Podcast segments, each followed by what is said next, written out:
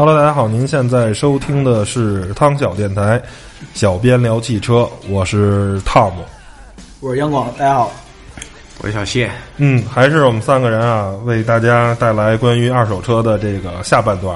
呃，之前已经做过预告了，上半段我们聊了花乡二手车市场，下半段我们聊一下，呃，如果您想买二手车，除了来花乡以外，还有什么方法可以买？或者是您看到了这辆二手车，您怎么判断我要不要买这辆二手车？啊、因为现在其实除了来花乡，我们已经给大家讲过了。啊，如果您要想买豪车，呃，去这个玻璃展厅；如果您要想买一辆呃比较踏实、比较靠谱的车，最好去 G 区啊，最好去这个大的这个展厅啊，那样的车比较靠谱。那除了呃之外呢，其实现在有越来越多的这个二手车这个电商平台，然后我知道这个咱们小谢也是在这个电商也混迹多年啊，二手车，我觉得可以给大家推荐几个这个靠谱的电商平台啊，跟大家聊聊现在我知道的啊，人人车啊，有什么瓜子二手车，什么五八二手车之家。反正太多了，这个二手车相关的这个平台了。你觉得这一些平台里头哪个呃比较推荐大家去去呢？或者说哪个各自有什么特点呢？呃，这样吧，就是简单的说一下这个呃电商吧。就现在大家啊，这个互联网的思维啊，基本上大家都已经是根深蒂固。呃哎，根深蒂固了，然后比较习惯于微信、嗯。呃电脑啊等等等等一些的平台，这是是就是大家基本上是现在是是属于什么低头族，对对对。对，低头族。你看杨广现在还看着对还看着手机呢。对对对对对，而且说白了，大家的唯一的信息来源呢，第一个就是手机，甚至可能我不知道大家啊，到现在为止有多长时间没有看过电视了，嗯，对吧？我反正一个星期能看一次就不错。嚯，呃，我们家电视坏了，那那真的坏了。真的，那我就跟跟你俩比，我跟你说，我就是一个贫困山西儿童，我 三年没看过电视了，我就没有，我 都不再买电视了，真的。嗯。呃，现在这些呃电商平台啊，就是大家比较呃，就是知道的比较多的瓜子儿，但嗯，是最近的这呃，非常火，尤其是在这个我们公司那个电梯了那广告，对对。瓜子二手车什么的，我其实我特别讨厌这样的宣传方式，那样。特别 low。对，不是 low，这个你好容易上午干了一上午工作，压力很大了，结果你在吃饭的那个途中，你必须得等电梯，嗯，结果他在不停的喊瓜子儿瓜子儿瓜子儿，结果我到现在都没嗑过瓜子儿，啊啊，然后之后呢就是人人车，嗯。对吧？人人车也是这这这个很大的一个这个资历里讲了讲这么多呃对 C 应 to 该 C 应该是最早的吧？它呃是 C to C，就是名声比较大的。呃，对，名声比较大的这几个都是这样的。像瓜子儿之前叫什么？它叫赶集好车，对，实际是赶集网的，对赶集好车。这里面就有一个是什么情况？这它其实是在因为五八跟赶集合并的时候呢，这个赶集想把这个东西拿出来自己运营，然后之后呢就把这个这个域名呢从那个赶集好车里面去拿走，自己呢有一个三 w 瓜子儿 com，嗯直接套上去了。到现在自己运营，那这种网站的话，就是说做的一个 C to C 的模式，就是俗话说个人对个人，就是我提供一个类似于淘宝的这么一个平台哎，对，普遍这个客户哎比较喜欢这样的，我觉得找个人更更实惠、更便宜、更靠谱。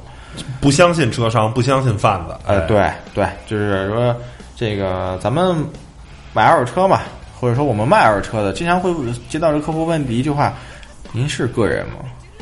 对啊，对我们会如实宣告，先生，我是商家。嗯啊，那那商家算了，那，谢谢，好，OK，这就就就是很多两两三年前吧，这种事儿还很严重，特别无奈。对对对，这杨广当时是负责这个网络销售的，他心里很明白这事儿，一天接十个电话得有五六个吧，差不多吧。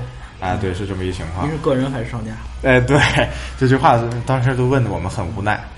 呃，如果说你喜欢个人对个人，而您不在乎中间这些网站收取的手续费，啊，呃，当然它也是会给您一些保障的啊。这个，呃，这些网站的话，那例如人人车、瓜子二手车、好车无忧啊啊，这些网站现在是不错的。嗯啊。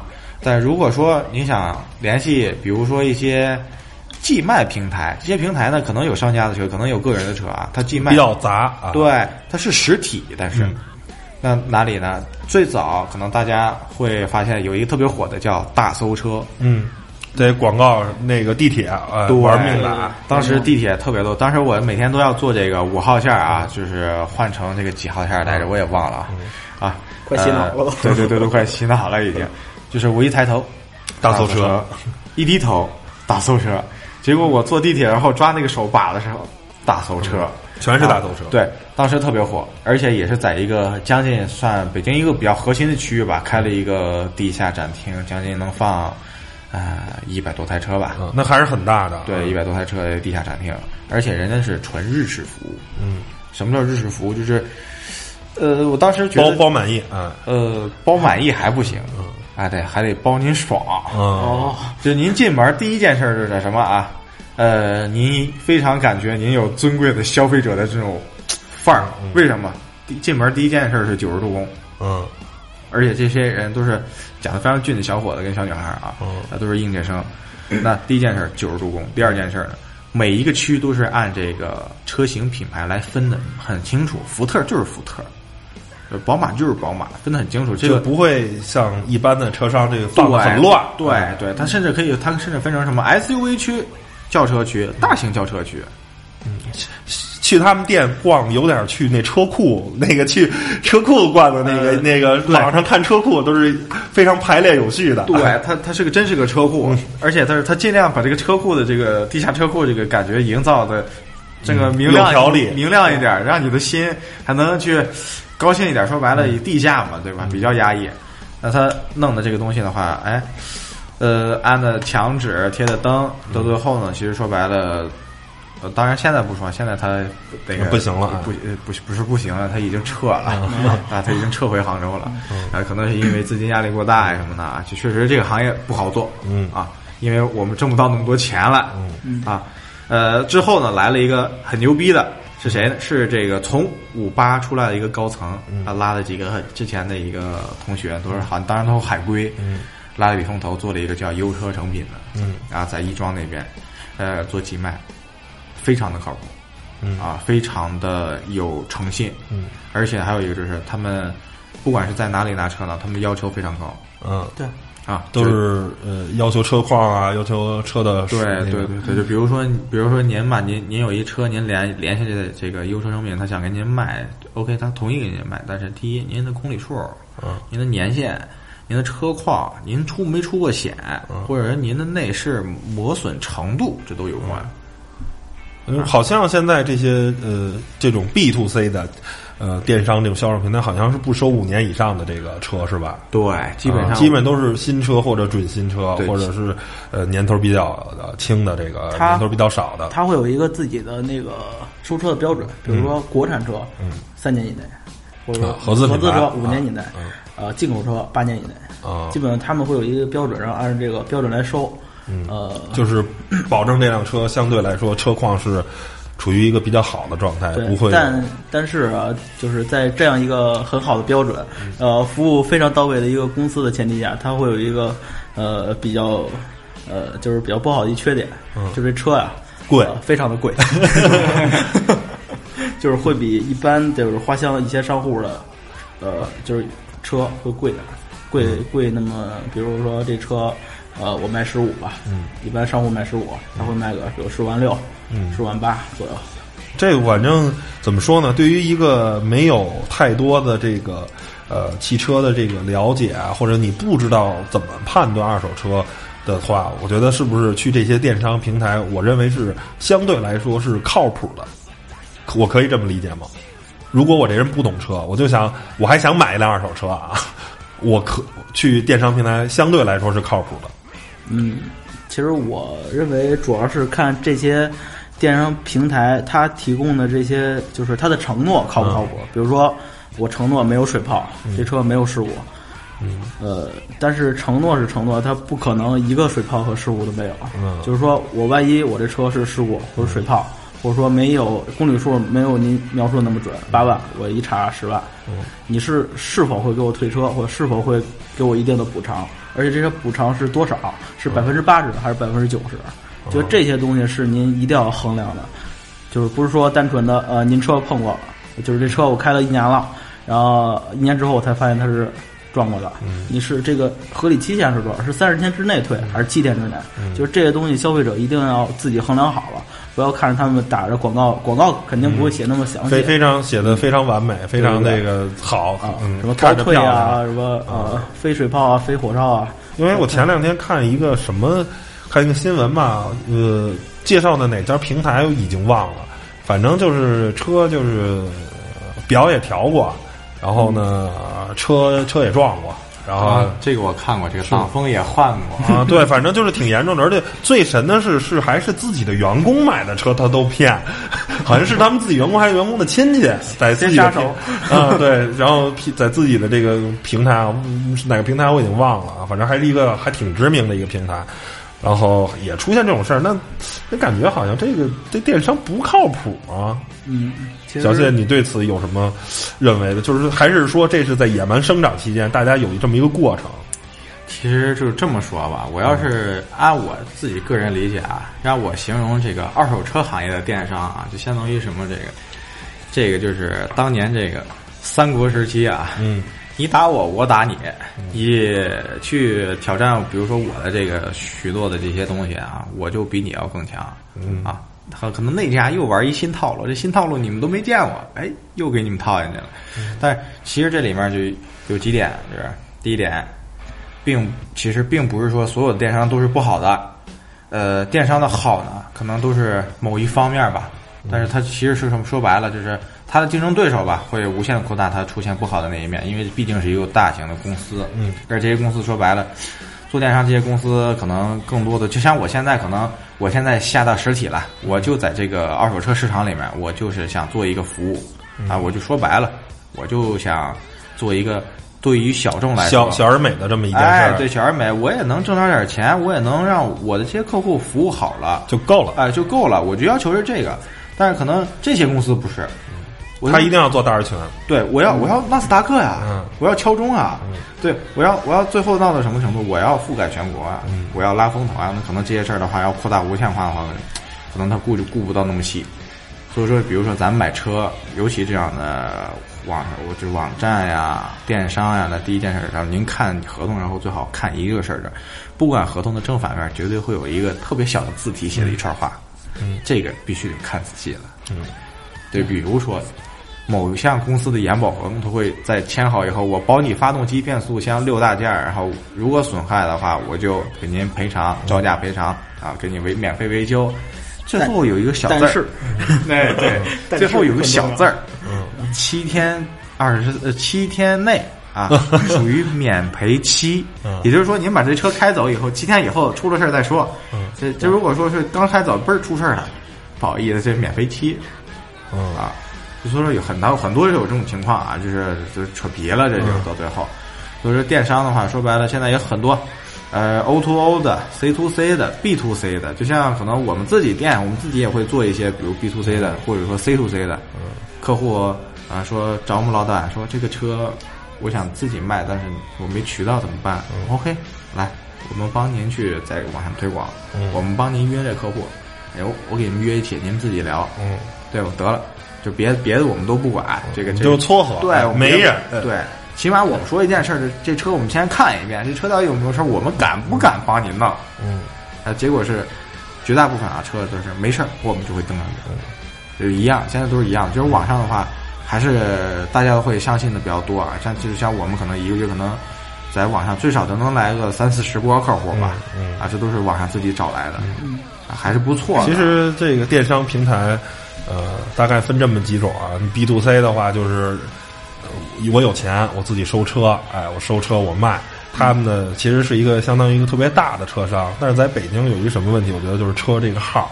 首先，你对于他们这个体量控制，对于杨广他们公司来说，我可能收五十辆车、四十辆车，基本上就是我的体量的极限了。我们公司的大概就是这个规模了。首先。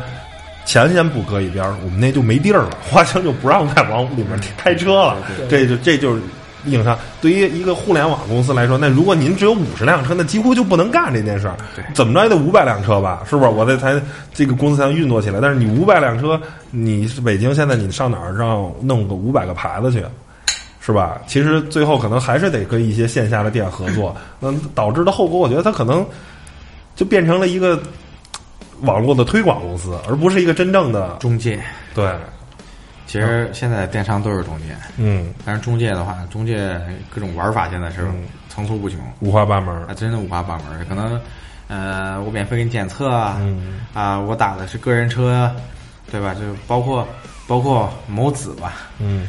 它也有呃这个车贩子的车，甚至车贩子车占了绝大部分。嗯呃可能就比如说现在这个汽车之家吧，其实如果说您要是想了解二手车的行情或者说价格，呃，而我现在比较愿意去二手车之家看，哎对对对，其实大家行里它就是一个大的平台嘛，就什么车都往里搁，我对对，特别嗯而且特别全，而且最主要什么？它这个审核啊，就我特别佩服汽车之家这帮审核人员，就是，但是我也是恨并爱着他们啊，但是他们这帮人是非常的专业，专业到什么程度？就是比如说我发了一个二零四 G 的凯美瑞，我发了一个最顶配的，他会查，他去看我那照片，我有没有顶配的里面的配置，嗯他会去看我照片，十六张，最少十六张照片啊。嗯他看好以后，他说啊，他发现这是一个标配，他会给你手动，他会把你这个车型从高配给改剪成哎，剪成标配对应的配配置哎，，对。然后给你嘚儿再让你发出去，这审核期过了以后，他给你发出去，我的后台会显示啊，车型呃更改。车型更改为从高配更改为标配标标配啊，哎，我觉得这个非常厉害，就是说这个专业度啊，就是光这个信息正确度，我觉得这个是在国内来说没有人屈指可数。对对，就不用屈指可数，就是 number one。嗯啊，就是如果说咱们有了汽车之家的听众啊，我绝对给你们竖一大拇指啊，对不对 啊？呃，后面的就别说了，就比如说五八吧，嗯它车非常多。就如果说你想快速的了解到底哪儿有什么车，呢，让五八去聊，因为它是一个分类信息网站，更多的是生活服务类的。嗯，但是就可能鱼鱼龙混杂，这个信息的准确度啊，或者是价格，可能就各种胡填，是吧？对随便发，嗯，就是说白了，就是就比如说我跟杨广吧，就会之前就都会遇到一个很大的情况，就是客户觉得这个哎，这个车为什么呃卖二十万？为什么你们的车卖二十三万？嗯、而且这个价，就看那个照片啊，是非常新的，非常新，就就可能跟新车一样。呃，杨黄可能会给他解释解释，这是现在这是为什么？为什么？那搁我的话，可能我比较比较直啊，这您打一电话，您试试就知道了。勾搭你来，来了就不见得是这车了呃。，这个连连这个什么情况啊？这个就是打过来电话了啊。OK，好，A 六十六万八，嗯，有吗？了卖了。哎，有什么？我这有新 A 六，哎，多少钱？星期六现在提车价啊，二十万，您来了，我再给你降两千。哎，这是什么啊？这是呃新车的经销商，嗯但不是四 S 店啊，但不是四 S 店，属于二类，嗯就是二级。二级呢，他把您约过来，约过来以后呢，这个再再再聊，肯定哎二十万提不走。哎，再聊，再聊，再聊。但是绝大部分啊，就是也很有很多，这这个都是外地的比较少，外地客户比较少，呃比较多。嗯外地客户比较多。咱北京呢，说白了，咱都知根知底儿，比如丰益桥啊，呃亚运村啊，这些新车介绍市场里面都有很多二级。那咱们都知道这个，可能他们以极客的方式，但是可能外地客户他不太了解这个。嗯，就是为什么之前大家都说网上不靠谱？为什么当时就说杨广说我天天不卖车呀？为什么？啊，真的是这拍脑袋都想不出来为什么。结果是发现啊，其实还是一直有一帮人在把这个市场做烂啊。有有一有这个老鼠屎坏了整个对电商的这个一一锅好粥啊。对，就相当于这以前就比如最早的时候，这个咱们菜户营儿嗯来一个帕萨特，那刚下来帕萨特的时候，这个人就会是有人拿着钱拿着现金过来买，这老板们就坐一圈打牌，就说这车是谁的呀？啊，这是我的，多少钱呀？嗯，十，比如说吧，十万块钱，嗯这样能便宜不能便宜？十万能买买不能买拿走。嗯对，我现在交钱行吗？现在交钱，你等会儿玩完再说。嗯客户就夹了个包在那儿等，打完牌再去把这车提了。结果呢，就把这批人呢养成了就是什么，这个行业是哎有点痞那种感觉啊嗯，，好吃懒做，哎，对对对，他就他就是基本上来车他有资源，来车放这儿就得了，就我就那儿站着，哎，抽根烟，喝点茶，逗逗鸟，嗯。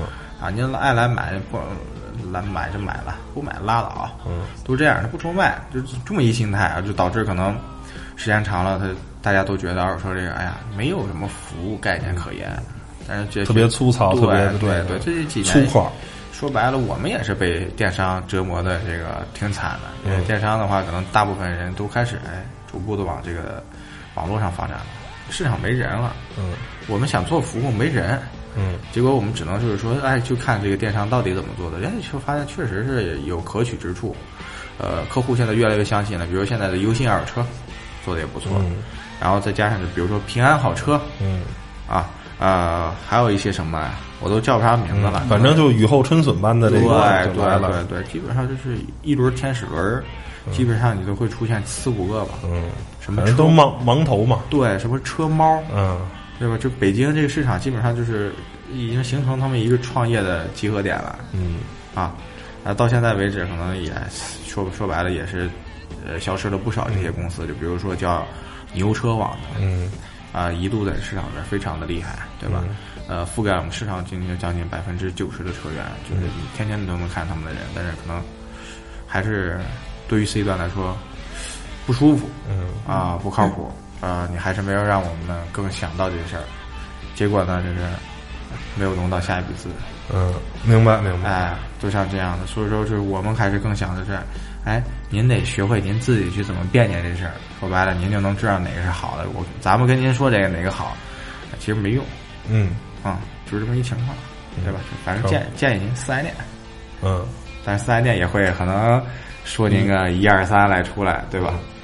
对成。然后关于电商这个上半段呢，就聊的差不多了，咱下半段该聊，甭管是在电商上啊、看的车，还是去花乡去看车，那怎么判断这一款车到底是不是？一般关心过有没有大撞，是吧？嗯啊，有没有泡过水啊？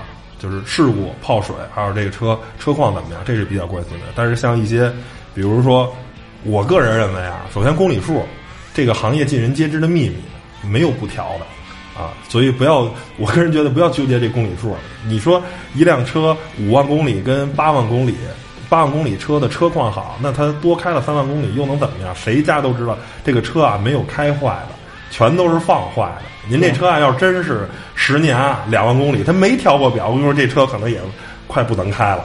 对对对对，是吧？就是公里数事儿不要纠结，这个基本上大家都调，而且但是我听那天听杨网说，好像有一种方法可以查的，就是在变速箱把变速箱的电脑那个连上，好像是变速箱是不能调的，是那意思吧？，一般公里数的话，它是那个呃，肉眼看的是那个表，嗯表是可以调的，可是变速箱一直在走啊。嗯呃，变速箱在就是变速箱会有一齿轮儿，它会记一下您这车的呃那个公里数，嗯然后会到电脑里导进去。嗯插变速箱的话，就就是是可以查出这车的真实的里程，但是如果这车换个变速箱，那就不好说了。大众的车可能就不太好使了，是这意思吧？杨广这我没说啊。没事儿，杨广可以可以讲一些，比如哎特别简单的方法，比如说刹车盘之类的。对，哎是是这样的。嗯，还有一个就是，我知道是不是你要是那个没出保的，一直在四 S 店查四 S 店保养记录就完了，是吧？如果是这样新车的话，就是比较偏新的车，看四 S 店保养记录就完了呗。呃，一般像比如三年内的车，嗯呃，基本都有四 S 店的嗯保养记录，嗯因为它在质保期里啊，基本车都是像有的可能零质的多一点嗯，四年啊，六年六年啊，是吧？它保养记录会更全嗯，没有人会傻到呃，我这在质保期内，呃，然后我我我还自己保，是吧？嗯像那什么 CT 二 CT 二百，都是都是都是送对对免免免费保养，嗯，所以就是嗯，在公里数上这事儿，我觉得就就大家就不要纠结了啊。对，嗯，然后这个小的这个碰撞啊，我觉得就是一般啊，刮个漆啊什么的这个东西，先给大家讲讲怎么看吧。但我我我个人建议，其实谁开车还没个疏忽，是吧？我觉得这种小的剐蹭，如果你不是一个处女座的人，可能意义也不大，是吧？嗯嗯，但是怎么看呢？小的这种剐蹭，嗯、是这样，就是如果一辆车，嗯，比如说嗯、您最直观的是，可能您在市场溜达，然后远处看到辆，比如说您想要一辆白色 Q 五吧，嗯。对吧？然后哎，远处看见了，哎呀，白色 Q 五，嗯。呃，第一眼是这车的外观，嗯，它既然是白色，肯定是全身的原厂漆呃都是呃均匀的，车都是就是漆都是一样的，就是可能这波漆，呃，喷完了，然后它的就是每个板块，比如前门的左前门、左后门，然后右前门、右后门，它的漆应该是均匀的。呃，如果比如您看这车，呃，这这白车吧，然后整车都白的，哎，右前门子有点发黄，对吧？可能这门子它就喷过漆，呃，但是它喷漆的原因是什么呢？是它刮过呢，还是撞过呢，还是蹭过呢？就是这个呢，就不是，就是您自己就没法在外观用肉眼看出来了。然后您现在可以把车打开之后看里边儿。一般这车呀，呃，既然咱说就是不看公里数，嗯，然后看看车里边儿，然后就是第二眼就是打开车看内饰，嗯就是您看这车的内饰啊，就是比如它是三年内的车吧，打开之后发现，哎呦，这座椅有点褶，对吧？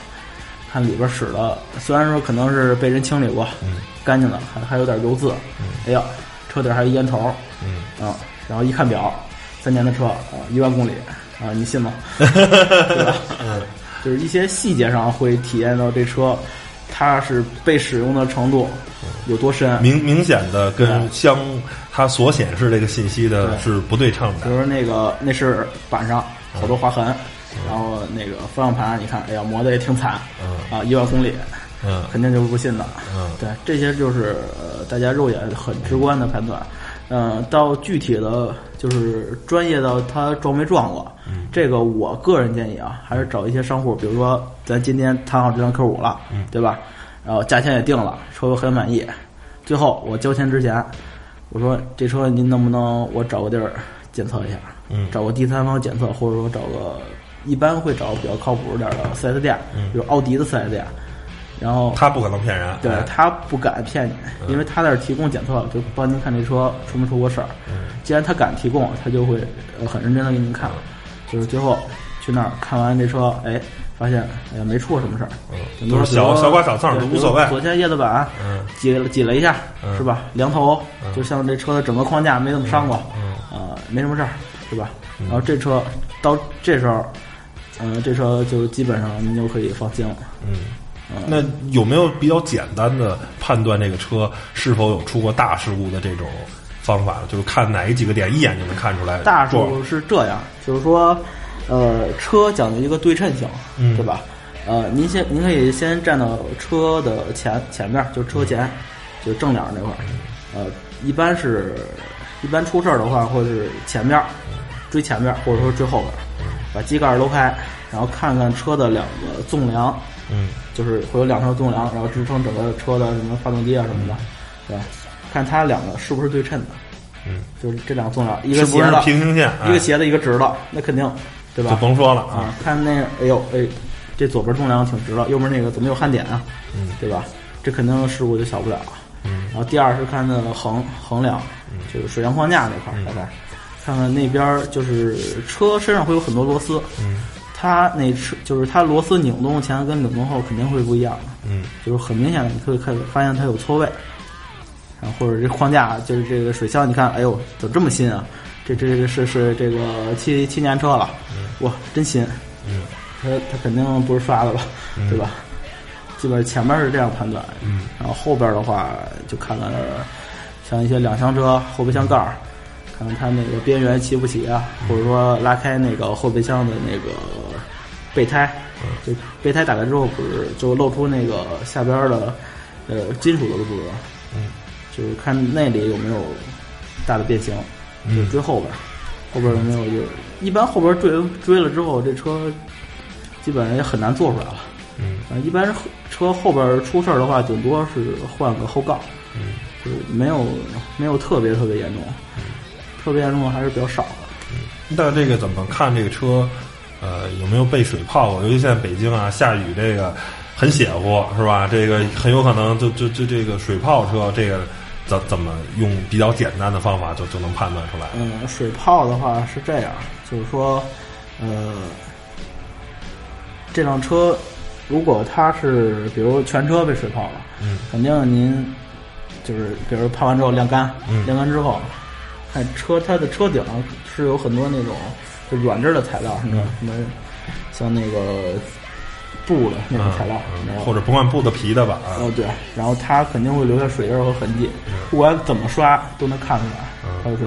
如果说它是淹到一半儿，嗯啊，肯定是车底车的那个就是您踏板儿，然后平常上车放脚的地方，然后掀开，先看底下有没有那个像一些水印儿啊、锈迹啊，或者打开发动机，看发动机舱里一看，哎呦，全生锈了。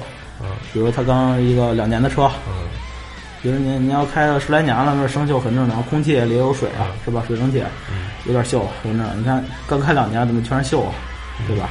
还有一个是它的，就是车的安全带吧，嗯安全带它是一般是会收到车下方，就收到最底方。嗯然后它泡过水的话，您可以抽出来看看，它安全带是不是有点发霉味儿，或者说潮湿，嗯就是有点潮不拉几的那个。嗯啊，呃，有可能如果出现以上以上这一点的话，这车可能就是一水泡水泡车。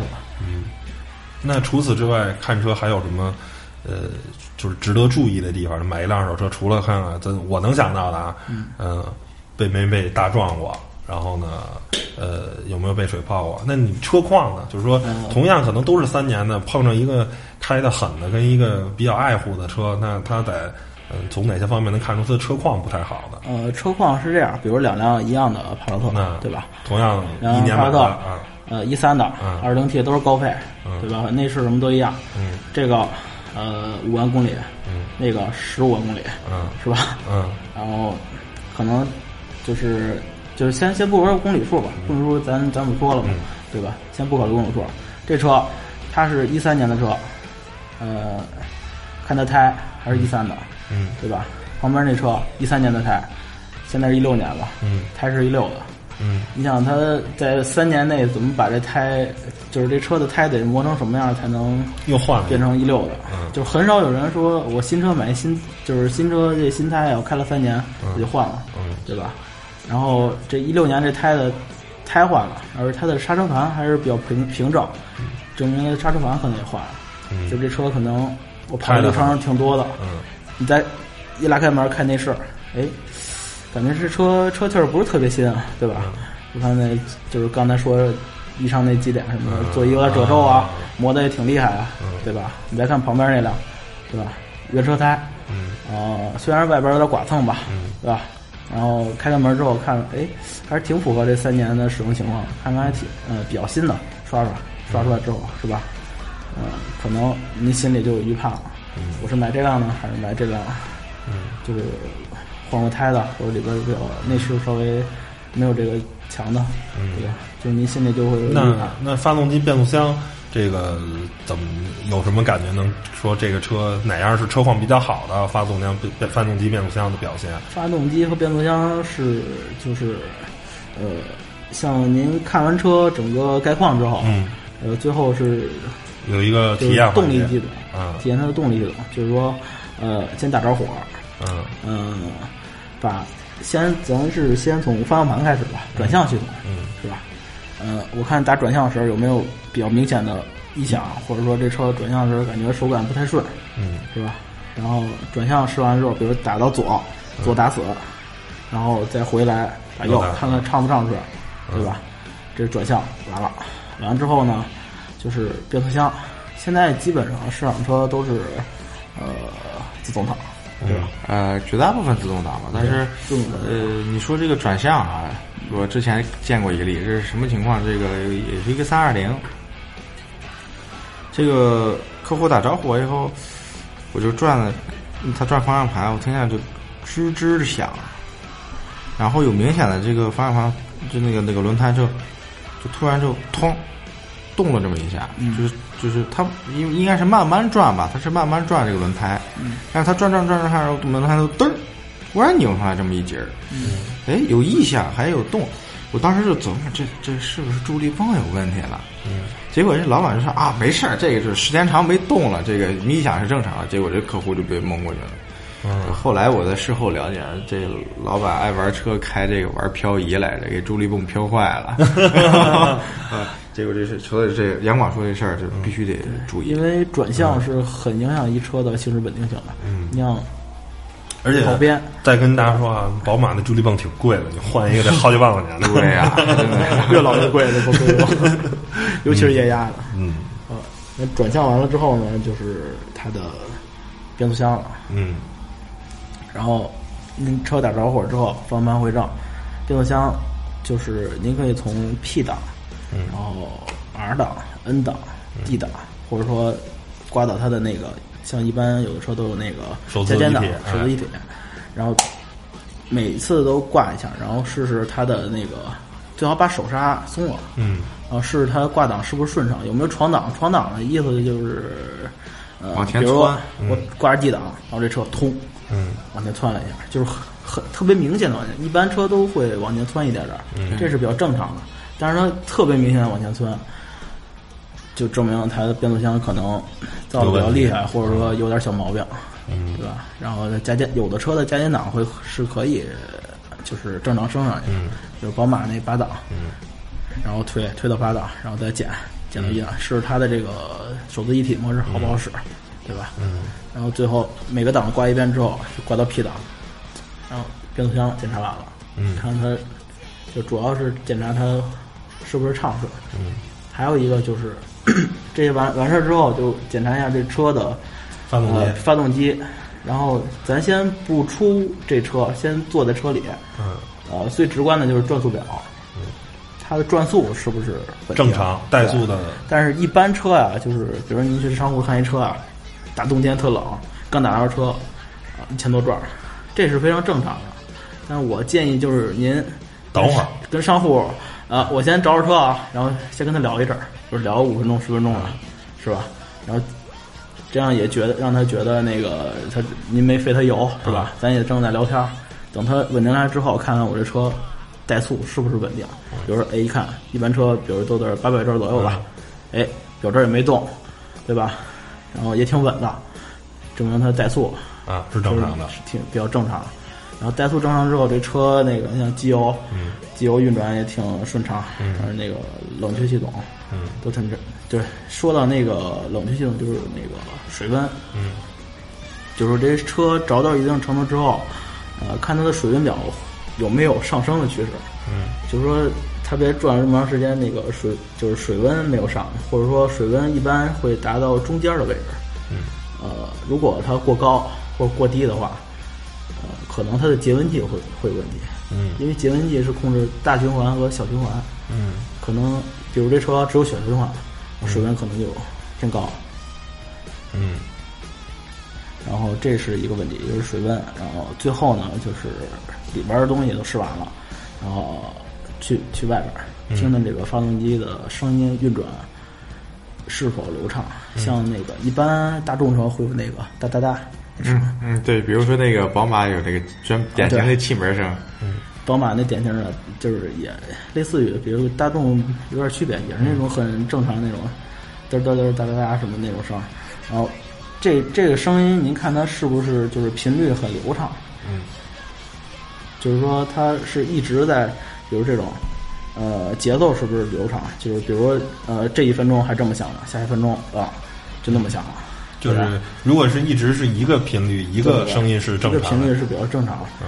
或者说比如一个情一个频率的，然后突然某一瞬间咔嚓一声，突然有一个异响。啊，对，这个您就需要注意了，嗯。嗯，然后这是发动机就解决了。嗯。最后呢，比较重，我觉得很重要一点，就是因为现在很多车啊都有天窗，嗯。这个天窗能不能开闭是非常重要的一件事。哎，对，一是天窗，一个是车窗，嗯就是您想您在高速上，比如说去东北了，呃，跑到高速上，也就是旁边也没什么休息区吧，你把天窗打开了，比如说想抽根烟吧，冷点儿，突然关不上，怎么办？对吧？嗯多冷，对吧？就是天窗也是非常重要的一个检查的环节，看看它能不能正常的开闭和抬升嗯落下。一般天窗都会开闭，就是可以正常开闭，多试两回呗。对对，多多试两回。嗯我就我就吃过这个亏。嗯这个车呢就回来了，以后呢我就去上去试了一遍，试了一遍了以后，都试一遍都挺好啊。呃，正常升降怎么着回事？哎，开天窗关，开天窗关，开天窗咔一声，我再关，哎哎，它就往回弹，往回弹。结果我就怎么都看不到这个天窗啊，就结果我就只能脑袋这个伸在这个天窗中间，然后就看旁边，结果它就有一节儿它是断的，嗯。发现它底下一面里以前有打的胶，就胶临时粘住，临时粘住了，结果就哎没办法了，它因为咱们也是因为有一个什么东西卡住了，开天窗后它会弹起一个这个挡异物的一个、呃小对抬升的，对对抬抬升的一个东西，对，这个东西开始断了，它就落下去了，落下去以后呢，这个异物滑道就卡住了。嗯还有一种就是这个，呃，叉五也老出现这种情况，它就是这个，这个嗯没有没有上油，有一段时间没有上油，它滑轮就不转了。嗯，就是润滑不好呗。对对，滑滑轮就不转了。我就并经常遇到啊，就是两台车，这第一台车就给我坑了，第二台车又给我坑了，这两台车都让我给天窗弄坏了。其其实不是我弄的啊，本身就有哎对对对，然后就这个就这两台车呢，就让我发现，其实这个就像杨广说的，天窗真的挺重要的，指指不定你这个忘了什么东西，到某一些时刻你特别需要这个功能的时候，完了您遮那儿了就。嗯对，还有一个就是中控，对中控按钮电路，嗯对，就这个可以听杨光讲一讲。嗯对是这样，呃，因为现在车呀，它被赋予的功能越来越多了，嗯什么像什么什么收音机什么就不说了啊，一些高科高科技的配置，导航并线补助，对吧？像什么自适应巡航，嗯对吧？像那个 Auto Hold 啊，嗯就是自动驻车，什么电子手刹，像这些就是比较重要的，像手刹是非常重要的，嗯对吧？手刹没了，这车停那儿溜了，跑了怎么办？像这些就是安关于安全性能比较重要的东西，您可以就是试一试它好不好使，就是跟安全有关。说白了就是这个所有中控上的按钮就都试一遍，对看看能不能用呗。直接我买了一带 Auto Hold 的这个车，结果用不了啊，对，用不了，你这就是多花这钱，不就没必要了吗？还不如买一标准配置的呢。我有一回开 Q 五出去了，然后那个，哎呦，我发现，哎呦，完，Auto Hold 用不了了，怎么办呀？啊，后来发现原因了，没系安全带。你这是负面的，负负面的。忘系安全带了。我说怎么用不了啊？那必须得开，就是系上安全带安全带之后才能用这个自动呃这个自动驻车功能，对对对，有的车是有的车是不系也可以用，但是我还是希望这车是系上可以用。这个比较呃对安全侧面的也提醒你一下，你没系安全带。哎，对对，你没系安全带，Auto 我用不了。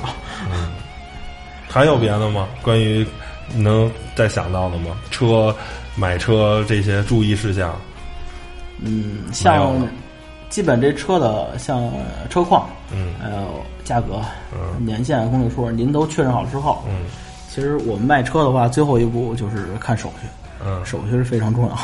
嗯，那就是说这个车，呃，办理过户的话，您得手续一定要全。对都都有哪些手续？再给大家说一遍。嗯呃，让我捋一捋啊，呃，行驶证，嗯对吧？就是您得保证您的车在道路上行驶，嗯您有行驶证，要不警察查着，嗯呃，扣分扣钱是吧？都不好说。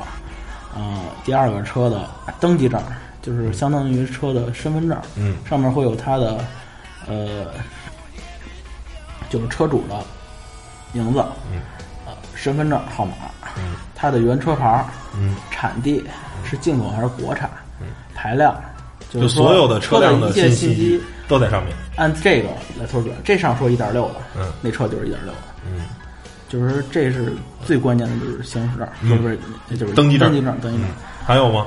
嗯，还有其他的？而且就是登记证还有一点就是反映这车的过户次数，嗯就是说上面，比如说这车有，它过户会写一个，就是四个字是转移登记，嗯这个事儿特别重要。对，这是最重要的。嗯就是说，呃，我，比如我一三年买辆车，嗯。啊，一四年就是卖给你了，然后就转移登记谁谁谁，啊，身份证号码什么的，在哪年，而且这车比如说呃，就是过过几次手都会在登记证上有显示，是这意思吧？就？是您看有几个人名儿就行了。嗯。呃，还有一个是变更登记，就是说夫妻双方这个不算过户，嗯。就是说你你有一车，嗯。嗯，比如呃先给我媳妇儿开是吧？给媳妇儿，然后我这我这个值班同事，我去摇号是吧？也有这样的，呃，还有的是就是说这车，比如说你呃今年开一项目没钱了，往那一 Q 贴，嗯。给抵押公司吧。啊，抵账啊，登记证上会写着呃抵押，啊然后一定要看这车有没有解除抵押。如果解除抵押之后，就证明它正常可以卖，可以进。如果这还没解除抵押，这车很有可能被人讨账啊对，对，会然出现这些产权问题。等您开走了，然后过两天有人要上面上面有一小 GPS，是吧？要找你去了，人把车开走，你什么脾气没有，嗯。对吧？这车还没解除抵押呢，你不能要，嗯就是不能这不能证明这车是你的，嗯。啊这是登记证。嗯。还有一个就是汽车的保单，嗯。呃，它保单的话，就是说现，就是它会是现有车主的，就是比如这车过户到，呃，比如说你的名下吧。小明啊，小明旗下，嗯。什么旗下，小明名下是吧？然后就是是保单会写他的名儿，或者说他有也有可能是写他家人，比如他媳妇儿、他父母的名儿，然后一定要确认这个保单上的保险，它是否在那个就是保险，就就是尤其是强险吧，比如说你今年今天，呃，就是一六年一月你把这车买了，它这保单是在一五年十二月到就到期了，嗯，就是您这车买完之后，你得赶紧上保险去，嗯就证明这车没枪险了，嗯赶紧上去，否则它出了任何交通事故就就没法说了，到时候你怎么赔啊？你撞一老虎，对嗯吧？嗯啊，也这保单也很重要的。嗯呃，保单之后就是过户票，嗯呃，不管它是二手车的发票还是那个新车的发票，没有这个票是过不了户的，嗯就必须得有这么一个票。嗯然后之后就是它有一个就是就是中华人民共和国发那个税本儿，嗯税本儿也很重要的，嗯就是证明这车上过税了。嗯，要不没有这本儿，这车到底是偷偷税漏税的，就不好不好交代了，嗯对吧？税本儿，啊，之后就是大现有车主的身份证，嗯没有他的身份证，这车是没法过给你的。嗯呃，基本上这些手续全之后，看完之后，嗯，觉得合适了，啊，跟商户签合同，交钱，您是交定金还是呃全款？嗯交完钱刷完卡，然后去过户，过完户，车提走了。这是呃关于过户的流程呢，大家可以听我们上一期节目，在花香里头讲了过户了。这这期呢就不再再说一遍了。然后呢，呃，给您一个建议呢，就是呃找黄马甲，我建议那个过户流程，找黄马甲呃可以自己去体验一下 找黄黄马甲，嗯因为实在是、呃比较复杂。成吧。然后最后呢，还是呃小广告时间啊，阳光，您把你们那店再说一下吧，那个地址跟 买二手车来一同行，在哪儿啊？呃，在花乡歌区九零九，八零九九零九。嗯，成吧。那谢谢大家收听吧。然后希望这两期节目您听完了，能对二手车，呃，有一个更全面的了解吧。然后因为这些车，啊，确实能以一个相对低廉的价格圆了您一个可能豪车梦啊，或者是圆了一个我可能就有几万块钱就想买一个代步的车。这些车可能啊、真的能满足您的一些诉求。然后，但是呢，这个行业的水又很深，啊，你要买车之前呢，一定要想好了，然后呢，一定要啊多听我们这个节目里讲的这些方法，让你怎么去判断买一辆没有事故的啊没被水泡过一个相对来说车况比较好的二手车，好吧？行，那本期节目就到这儿了，谢谢大家收听，拜拜。拜拜。拜拜。